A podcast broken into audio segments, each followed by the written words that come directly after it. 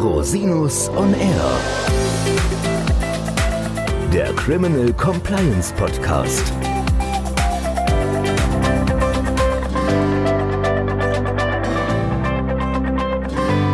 Herzlich willkommen zum Criminal Compliance Podcast. Schön, dass Sie wieder eingeschaltet haben. Mein Name ist Christian Rosinus und unser heutiges Thema ist digitale Ermittlungstechniken bei internen Untersuchungen. Und ich mache das nicht alleine, nein, ich habe mir einen ganz besonderen Gast eingeladen, Renato Fazzone, Partner bei FTI Consulting Deutschland und leite dort den Bereich Technologie. Hallo Renato, schön, dass du da bist. Hallo Christian und vielen Dank für die Einladung, super spannend.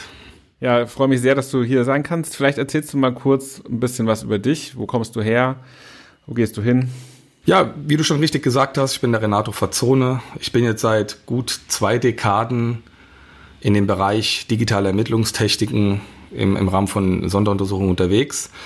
Habe meine Karriere angefangen bei der PricewaterhouseCoopers, bin dann damals nach einiger Zeit zu Ernst Young gegangen und baue jetzt diesen Bereich für FTI Consulting Deutschland auf. Vielen Dank. Du bist ja von Haus aus eigentlich Wirtschaftsinformatiker. Wie bist du denn gerade noch vor fast 20 Jahren auf die Idee gekommen, dich im Bereich Forensik zu tummeln sozusagen?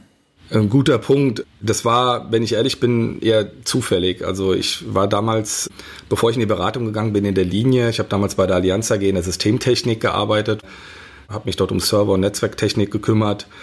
Und nach fünf Jahren war für mich so ein Zeitpunkt gekommen, da hatte ich das Gefühl, was Neues machen zu wollen und war dann auf der Suche nach einem Job und bin dann über eine Stellenanzeige von PricewaterhouseCoopers sozusagen gestolpert, die sich sehr, sehr spannend für mich angehört hat. Und da waren die auf der Suche nach einem technikaffinen Menschen, der aber auch ein bisschen was von Wirtschaft versteht, also Betriebswirtschaft. Und mit meinem ja, Informatikstudium, Betriebswirtschaftsstudium habe ich mich da angesprochen gefühlt. Und ein weiteres Zusatzpunkt war damals noch, diese Person sollte auch so ein bisschen detektivisch unterwegs sein, also ein Fable dafür haben. Und da habe ich mich irgendwie drin wiedergefunden, habe mich beworben und so bin ich dann damals in die forensische Wirtschaftsprüfung gekommen.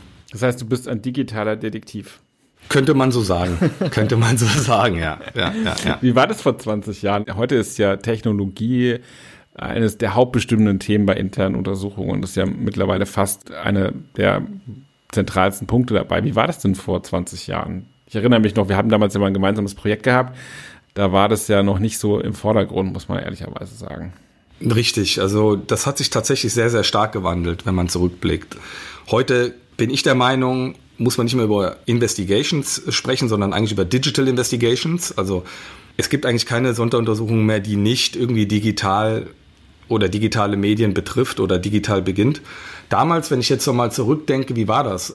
Das war eher analog, würde ich jetzt sagen, wenn wir über digital sprechen. Das heißt, man hat Belege sich angeguckt, also es war alles papierbasiert. Man hat Interviews geführt, man hat versucht schon hier und da auch mal über Suchmaschinen ein paar Informationen rauszukriegen, also diese Hintergrundrecherchen, wie sie genannt werden. Und man hat sich mal ein Endgerät von einem Anwender angeschaut oder, oder vielleicht auch mal in E-Mails reingeguckt. Also das war eher immer der kleinere Anteil, aber über die letzten Jahre muss man sagen, hat sich das Blatt komplett gewendet. Das heißt, es ist alles sehr, sehr stark eher über die digitale Ebene kommend. Kommen wir mal vielleicht grob zu den Bereichen, in denen du so tätig bist. Also welche Bereiche von Sonderuntersuchungen deckst du ab oder wo ist da dein Erfahrungshorizont? Also das Thema digitale Ermittlungstechniken umschließt im groben zwei Themen. Das eine ist Computerforensik, also die Auswertung von Medien, sei es ein Laptop, sei es ein Mobilfunk, sei es ein anderes Speichermedium wie ein USB, Stick oder eine externe USB-Festplatte. Und das andere Thema nennt sich E-Searches oder E-Mail-Searches, E-Discovery, E-Disclosure, je nachdem, in welcher Jurisdiktion man sich befindet, hat es einen anderen Namen. Da geht es eigentlich im Endeffekt einfach um die, um die Verarbeitung von unstrukturierten Massendaten und die Möglichkeit, diese mit den geeigneten Tools strukturiert zu durchforsten und zu analysieren. Und wer braucht das? Also das ist eigentlich, sage ich mal, das Schöne, das sind die zwei Ansätze. Und Anwaltskanzleien brauchen das hauptsächlich im Bereich von Litigations, im Bereich von Arbitrations, im Bereich von Compliance-Untersuchungen beispielsweise oder im Bereich auch von Kartelluntersuchungen. Das heißt, ihr bereitet quasi die Daten auf für Anwender, seien es Anwaltskanzleien, seien es vielleicht auch Unternehmen, die eine entsprechende Untersuchung durchführen. Was sind denn das in der Regel für Ermittlungsansätze?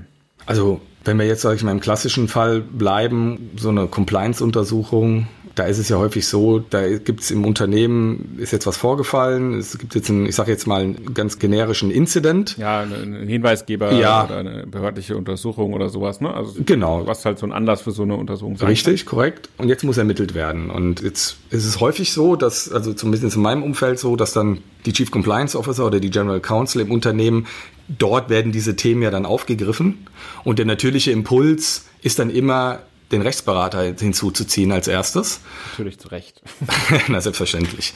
Ja, und dann geht es eben darum, diesen Sachverhalt aufzuarbeiten. Und dann haben wir ja gerade schon festgestellt, ist das alles sehr stark digital heutzutage und Anwaltskanzleien kommen dann auf mich zu und sprechen mich an, sie dann technologisch zu unterstützen. Und meine Aufgabe ist es dann, mich erstmal natürlich in den Sachverhalt reinzudenken, um was geht's eigentlich, weil daraus leite ich dann für mich dann immer ab, was brauche ich eigentlich oder was wird benötigt, um den Sachverhalt potenziell aufzuarbeiten.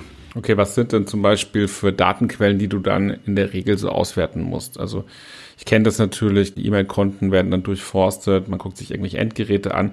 Wie, wenn ich jetzt mal so einen konkreten Fall nehme, wie gehst du daran und wie sammelst du die Dokumente und wie machst du das dann praktisch? Ja, also wenn wir jetzt beim, wir haben einen Incident und es betrifft jetzt eine Person, dann ganz klassisch, das kennt jeder. Ne? Man, man benutzt heutzutage hauptsächlich einen Laptop es gibt noch Situationen, da hat jemand auch noch einen Desktop. Manchmal haben sie beides. Heutzutage wird man auch Mobilfunk vorfinden, möglicherweise sogar ein Tablet wie ein iPad oder ein Surface. Dann gibt's die klassischen Home-Laufwerke, die wir auch alle kennen, die sind eingebunden in den Laptops oder in, werden über das Netzwerk eingebunden. Dort legt man dann ja auch Daten ab.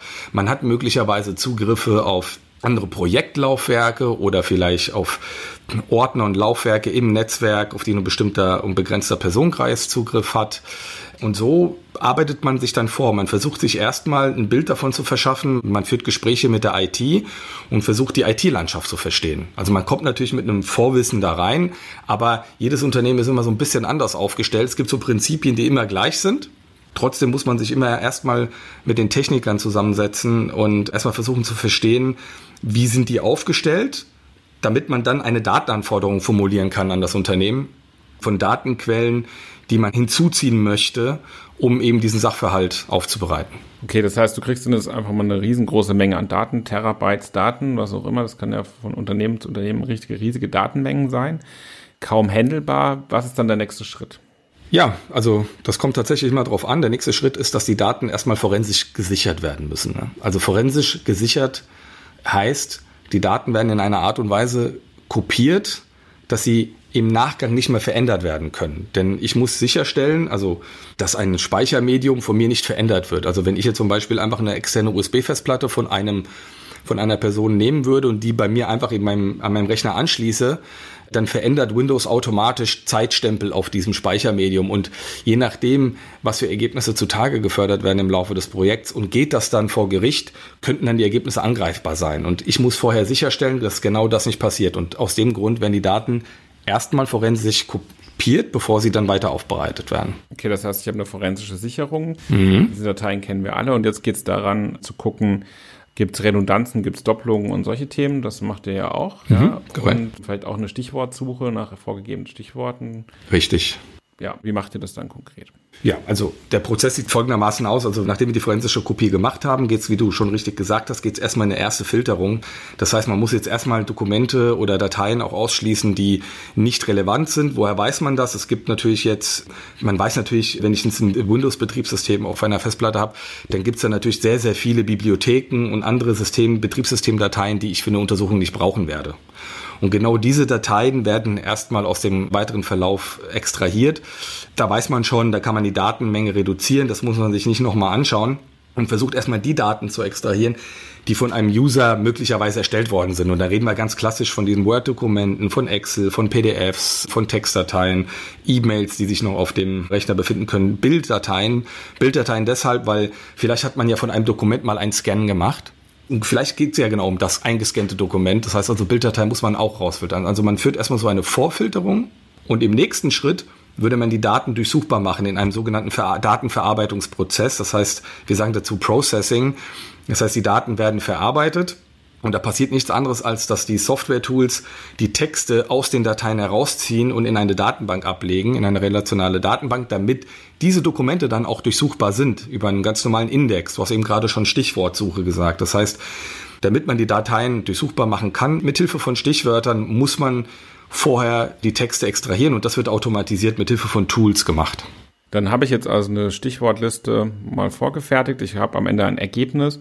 Da gibt es ja zwei Themen. Einmal, was ist überhaupt mit dem Datenschutz? Also kannst du einfach so auf diese Daten zugreifen oder wie macht ihr das dann, um die datenschutzrechtlichen Anforderungen einzuhalten? Die Frage würde ich ja fast an dich zurückspielen. Nein, also vielleicht mal so aus der Ferne betrachtet, historisch, als ich angefangen habe damit, da war das Thema Datenschutz wurde es eher stiefmütterlich behandelt. Das hat sich aber über die Jahre einfach komplett geändert. Und mittlerweile ist meine Meinung, ist es so komplex geworden, dass man sich das im Einzelfall immer ganz genau anschauen muss. Und von dem, aus dem Hintergrund verweise ich da tatsächlich auch immer auf Anwälte und dass wir da ein Gutachten bekommen. Also ich schlage fast immer vor, dass wir ein Datenschutzgutachten bekommen, bevor wir loslegen mit unseren, mit unseren Tätigkeiten, weil dann weiß ich, dass wir auch daran gedacht haben, wir uns da an der Stelle nicht angreifbar machen und wir, sollte uns jemand fragen, auch immer zeigen können, dass wir da auch risikoorientiert und sauber vorgegangen sind. Okay, also das heißt, das wird abgedeckt, das Thema Datenschutz. Was ist denn mit dem Einsatz von künstlicher Intelligenz? Ich sehe das in letzter Zeit öfter bei Untersuchungen, dass Programme eingesetzt werden, die künstliche Intelligenz darstellen. Das heißt, man macht gar keinen Review mehr persönlich, sondern setzt erstmal so eine Software drauf. Wie gestaltet ihr sowas? Ja, Stimmt, ist so. Das kommt immer mehr. Also das ist mittlerweile in den USA ist es akzeptiert. Die Gerichte haben verstanden, dass einfach Daten immer mehr werden in Unternehmen. Also man glaubt es kaum, was ein User mittlerweile schon an Daten produziert. Es steht einfach in keinem Verhältnis mehr, dass man jetzt einen sogenannten linearen Review macht. Das heißt also, man gibt eine Suchwortliste rein, dann hat man zum Beispiel 25.000 Treffer und jetzt guckt man sich jeden einzelnen Treffer an und das ist eigentlich jetzt noch wenig. Und Gerichte in den USA, auch in UK, also in England, da haben sie auch mittlerweile akzeptiert, dass diese Tools durchaus weiterhelfen können. Ich sehe das auch so. Hier bei uns, muss ich sagen, sehe ich das noch gar nicht so oft. Also es gibt diese Tools, die funktionieren auch okay. Also ich habe damit selber schon zwei, drei Projekte gemacht und ich hatte ein, zwei Projekte, da ist es nicht so doll gelaufen damit und ein Projekt, da ist es ganz ordentlich damit gelaufen. Aber ich sehe noch nicht, dass zum Beispiel im Bereich der Kanzleien oder der Sonderprüfung dieses ganze Thema künstliche Intelligenz State of the Art ist, also immer eingesetzt wird. Das sehe ich noch nicht. Wo ich das im Einsatz sehe, muss ich sagen, ist, ist im Bereich Quality Assurance. Also es wird immer noch ganz klassisch mit Suchwortlisten gearbeitet. Es wird immer noch ganz klassisch mit Reviewern gearbeitet. Die Daten werden durch, durchforstet, durchanalysiert. Und im Nachgang setzt man dann die künstliche Intelligenz drauf und stellt einfach sicher, dass man nichts übersehen hat. Also so wird das Tool schon eher eingesetzt. Aber man verlässt sich nicht ganz darauf, weil ich habe mal dazu auch Gespräche geführt und dann wurde mir gesagt, woher weiß ich denn, dass der Algorithmus richtig funktioniert hat? Ja, die Frage kann ich auch nicht beantworten, weil der Algorithmus ist nicht von mir entwickelt. Und der Entwickler lässt sich auch nicht in den Algorithmus reingucken. Und diese Frage lässt natürlich dann immer auch Zweifel aufkommen. Ja. Das heißt, die künstliche Intelligenz ist aktuell noch, jedenfalls hier in Deutschland, eher so ein Zusatzbonus, den man drüber laufen lässt, um quasi Qualitätssicherung zu machen. Ist aber noch nicht so ausgereift, dass man sagt, man kann quasi auch im Anschluss an eure Extraktionsarbeit quasi auch vollkommen auf Menschen verzichten und das alles nur noch elektronisch abwickeln. Ja, lass mich das vielleicht ein bisschen anders ausdrücken. Also die Tools, die funktionieren schon. Ich glaube, was da immer mitschwingt, ist, wenn ich eine Suchwortliste erstelle, mit der ich arbeite, dann weiß ich genau, was ich getan habe. Mhm. Ja, und kann den Prozess genau darlegen und beschreiben. Ich bin dann fertig und ich weiß, auf welcher Basis ich das gemacht habe. Wenn ich jetzt alles nur über eine künstliche Intelligenz machen würde und was ja, wie gesagt, auch funktioniert, aber wenn ich das nur so machen würde, dann habe ich immer so das Gefühl, dass dann so ein Blindspot irgendwie da ist. Wenn mich jetzt jemand fragen würde und du weißt, dass du alles gesehen hast und dass du alles mitgenommen hast, dann müsste ich sagen, ja, aber eigentlich weiß ich es ja nicht wirklich, ja. Aber wenn ich mit Supportlisten gearbeitet habe, dann kann ich das sagen. Also es ist eher so ein, das ist eher ein emotionales Thema, würde ich sagen, als ein technisches Thema. Also das heißt, da muss ich die Emotionalität noch der Technik anpassen, meinst du? Ja, würde ich, würde ich schon sagen, ja, doch. Also aus okay. den Gesprächen, die ich dazu geführt habe und das, was ich so aus dem Markt höre, geht das eher in die Richtung, ja. Aber sind wir realistisch in zehn Jahren, wird sich das auch geändert haben wahrscheinlich, ne? Ja. Thema Verwertbarkeit haben wir ja gerade schon angesprochen. Also natürlich ist es wichtig, um eine Verwertbarkeit zu erzielen, dass entsprechend dokumentiert ist und nachvollziehbar, wo kommen die Daten her, die sind auch nicht verändert worden. Was ist denn heutzutage? Also die Zeiten haben sich auch ein bisschen geändert. Wir kennen alle irgendwelche Apps, die mittlerweile benutzt werden, Threema oder was auch immer, oder Kollaborationsnetzwerke. Wie geht ihr denn mit solchen veränderten Arten der sag mal, Datennutzung oder der Datenerstellung um? Es ist ja nicht mehr so, dass man wie früher, man hat ein Word und man ja. hat ein SMS oder so, ja. Das hat sich ja ein bisschen geändert. Ja, Da ist ziemlich viel passiert. Das ist eine gar nicht so einfach zu beantwortende Frage, weil also ich glaube, dass diese ganze digitale Ermittlungstechnik-Welt wird jetzt wieder einen Schritt machen. Und zwar einen Schritt in diese ganze Richtung Apps, Kollaborationstools. Also wie gesagt, wir haben ja vorhin drüber gesprochen und haben gesagt, früher war das eher analog. Dann kam die Technik immer mehr in den Vordergrund, dann hat die Technik dominiert, und hauptsächlich die ganz normale IT-Systemlandschaft, wie wir sie alle kennen.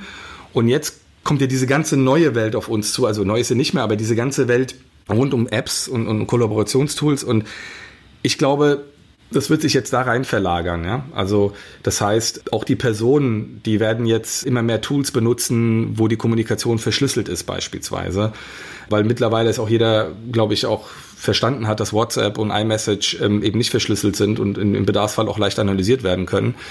Da wird jetzt auch in meinem Umfeld, ja, wenn ich jetzt als Berater denke, wird da jetzt auch ein Wettrennen wieder in der ganzen Beraterlandschaft starten. Jetzt wird es nämlich darum gehen, wer kann mit welchen Apps und mit welchen Kollaborationstools am besten und jetzt schon umgehen. Also wer kann diese Quellen anzapfen? Ja, und da gibt's ja so viel. Also du hast gerade selber gesagt, Threema, es gibt Signal, es gibt Telegram. Im Middle East wird äh, Botim benutzt, in, in Asien viel WeChat. Also das heißt, es ist so vielfältig und es gibt halt nicht auf alles eine Antwort. Und auch immer noch nicht, muss man fast sagen. Es, es, entwickelt sich langsam, also man fängt an, Konnektoren zu entwickeln, um diese Tools anzuzapfen, aber das ist halt immer nur ein ganz kleiner Prozentsatz und ein ganz kleiner Ausschnitt auch nur. Und ich glaube, man muss sich jetzt anfangen, Gedanken darüber zu machen, wer hat auf diese ganzen, ich sage jetzt mal, exotischen Fragestellungen die Antworten parat. Und welche Antworten gibt es denn da mittlerweile? Also du nennst gerade so viele Messenger-Dienste.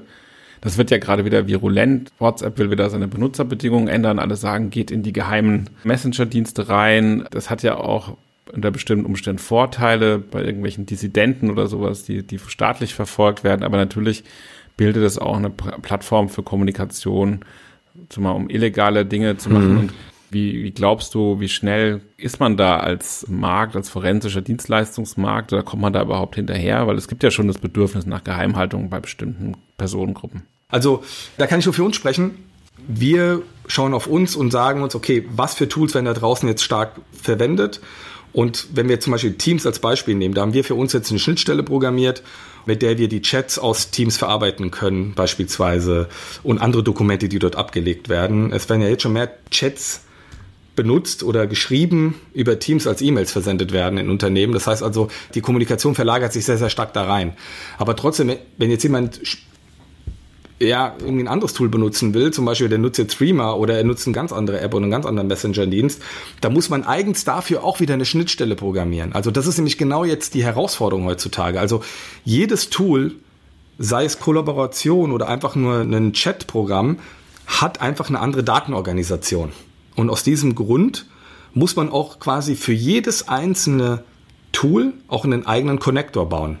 Und das ist die Herausforderung.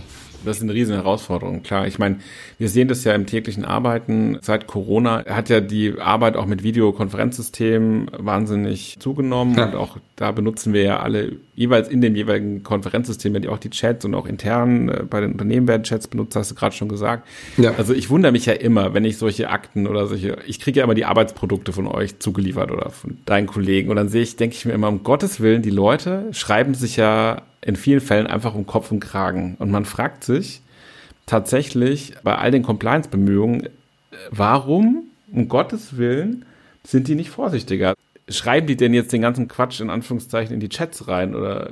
Also es gibt immer noch genügend, die sich immer noch um Kopf und Kragen schreiben. Da wundere ich mich auch immer noch, warum das immer noch nicht angekommen ist. Also das wird es auch weiter geben, das wird auch weiter bleiben, dass, dass Personen auch weiterhin ihre E-Mails nutzen oder auf ihren PCs alles Mögliche abspeichern und das wird man dann auch weiterhin finden und das wird man auch weiterhin verwerten können.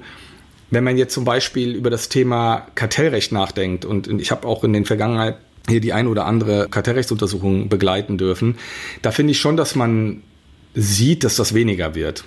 Also es gab auch schon Fälle, da haben wir Daten analysiert und da konnte man in der Kommunikation nicht wirklich gute Hinweise finden. Und da muss man dann schon davon ausgehen, dass das alles dann über die Mobilfunktelefone gelaufen ist. Und dann passiert es einfach häufig, dass die Mobilfunktelefone halt eingesammelt werden, die werden dann gesichert und ausgewertet, aber da ist da nichts mehr drauf, weil die kommen häufig zurück und sind dann zurückgesetzt worden. Und da erlebe ich zum Beispiel, dass Unternehmen da auch noch nichts machen. Also die geben ihre Telefone raus. Mhm aber haben kein zentrales Management. Also im Fall der Fälle können die nicht eine Sicherung von ihrem Phone machen oder von den Telefonen machen und die sind dann auch nicht mehr, nicht mehr auszuwerten. Und da finde ich, da haben viele Unternehmen noch eine Flanke. Und da sollte man sich schon, glaube ich, Gedanken drüber machen, wie geht man damit um? Denn wie schon gesagt, also es wandert halt vieles ab in diese ganze App-Welt, in, in diese ganzen Messenger-Dienste. Und das ist meiner Meinung nach noch so ein Bereich, der nicht wirklich entsprechend gewürdigt wird, ja, wenn man so sagen kann. Das heißt, eigentlich ist es ja früher auch oft so gewesen, dass die Menschen überhaupt gar kein Unrechtsbewusstsein hatten, weil sie gar nicht wussten, dass das möglicherweise ein Kartellverstoß ja. ist oder potenziell strafrechtlich relevant. Also wir sehen das ja gerade bei unternehmensbezogener Kriminalität oder Compliance-Themen ja häufig, dass da das Unrechtsbewusstsein stark gefehlt hat oder dass man sich dabei eigentlich gar nichts gedacht hat, ja, dass man halt bestimmte Dinge geschrieben hat, weil da einfach eine Sensibilität noch nicht da war. Mhm. Das scheint mir jetzt durch die, in den letzten Jahren durch Compliance, ähm, das Aufkommen auch der Compliance-Schulungen und sowas, das ist ja auch sehr stark gewachsen in den letzten Jahren, weniger zu werden. Ich weiß nicht, wie da deine Wahrnehmung ist, aber das heißt auch auf der anderen Seite, dass die Leute, die heutzutage noch in solche Themen involviert sind, häufig auch mit einem anderen subjektiven Bewusstsein daran gehen und vielleicht auch eine höhere kriminelle Energie haben, in Anführungszeichen. Und dass die dann bewusst auf diese Tools ausweichen. Das ist jetzt so, verstehe ich das jetzt gerade. Also da ist jetzt einfach ein höheres kriminelles Potenzial dahinter, ne? Genau. Also die, die das machen wollen, die sich der Sache bewusst sind, die auch wissen, äh, dass im Unternehmen halt eben diese Compliance großgeschrieben wird, die finden halt einfach einen anderen Weg. Mhm. Und klar, in den privaten Bereich kann man nicht rein. Also wenn jetzt jemand sein privates Telefon benutzt und dann sich kurz schließt mit den, mit anderen, aus anderen Unternehmen zum Beispiel, wenn wir in dem Bereich bleiben, dann können wir da nicht dran, weil wir können nur auf Daten zurückgreifen, die halt dem Unternehmen gehören. Und wenn man dann halt eben das ins Private schiebt, dann sind uns da auch die Hände gebunden. Ja. Ja, klar. Und dann kommt es auch immer darauf an, in was für einem Unternehmen man ist. Also wenn man jetzt im Mittelstand unterwegs ist oder gehoben oder kleiner. Also da ist, glaube ich, das Bewusstsein auch nochmal ein ganz anderes, als wenn wir jetzt zum Beispiel irgendwie im DAX unterwegs sind. Ja, ist ja klar. Wobei, da gibt's auch Ausnahmen. Das heißt, deine These wäre, Unternehmen müssten sich im Rahmen von Compliance stärker auch um die Nutzung von solchen Apps kümmern, im praktischen Leben, auch Mitarbeiterinnen und Mitarbeiter möglicherweise entsprechend einschränken oder das irgendwie jedenfalls zentral managen, wenn ich das richtig verstehe? Ja, wäre meine These, ja. Wie siehst du doch die Zukunft? Also wo glaubst du, geht es hin? Also ich glaube, das Thema wird nicht verschwinden. Also ich glaube eher, dass das durch Covid ja nochmal noch mal angefeuert wird, das ganze Thema. Also ich kann mir jetzt nicht vorstellen, dass in so einer Phase, wo es stressig ist, ja, wo auch zum Beispiel Unternehmen in finanzielle Schieflage geraten, der Druck dann einfach da ist, kann ich mir eigentlich nicht vorstellen, dass das ganze Thema Compliance abnehmen wird, ja, sondern dass das eigentlich eher jetzt nochmal zunehmen wird. Also und da jetzt nicht die präventive Seite, sondern eher die Aufklärungsseite. Ja gut, das kann ich mir ehrlich gesagt auch vorstellen. Ich glaube, dass wir Ende diesen, Anfang nächsten Jahres möglicherweise da auch eine Welle sehen werden oder was dann vielleicht kommt, ja. Schauen wir mal, wir können ja beide nicht in die Glaskugel gucken und die Zukunft sehen, deswegen lassen wir es einfach auf uns zukommen. Ja, vielen Dank, lieber Renato. Das war ein super spannendes Interview. Danke, dass du uns da so ein bisschen durch die digitale Welt geführt hast. Schön, dass du dir die Zeit genommen hast, hier zu sein. Hat großen Spaß gemacht. Vielen Dank. Gleichfalls, ich habe zu danken. Ja, vielen Dank. Ich freue mich schon auf unser nächstes Treffen und vielleicht haben wir dann weitere Themen, über die wir uns austauschen können. Vielen Dank, dass Sie sich wieder die Zeit genommen haben, den Podcast zu hören. Wenn Sie Fragen, Anmerkungen haben, äh, wenden Sie sich gerne an mich unter info@rosinus-on-air.com oder an Herrn Fazone direkt. Die Kontaktdetails von Herrn Fazone finden Sie in den Show Notes. Bis zum nächsten Mal. Ich freue mich auf Sie.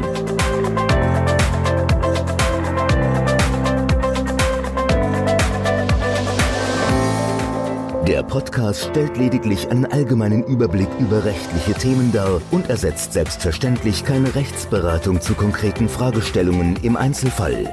Bei Fragen wenden Sie sich an Rechtsanwältinnen und Rechtsanwälte Ihres Vertrauens, natürlich auch gerne an uns. www.rosinus-on-r.com oder unter www.rosinus-partner.com.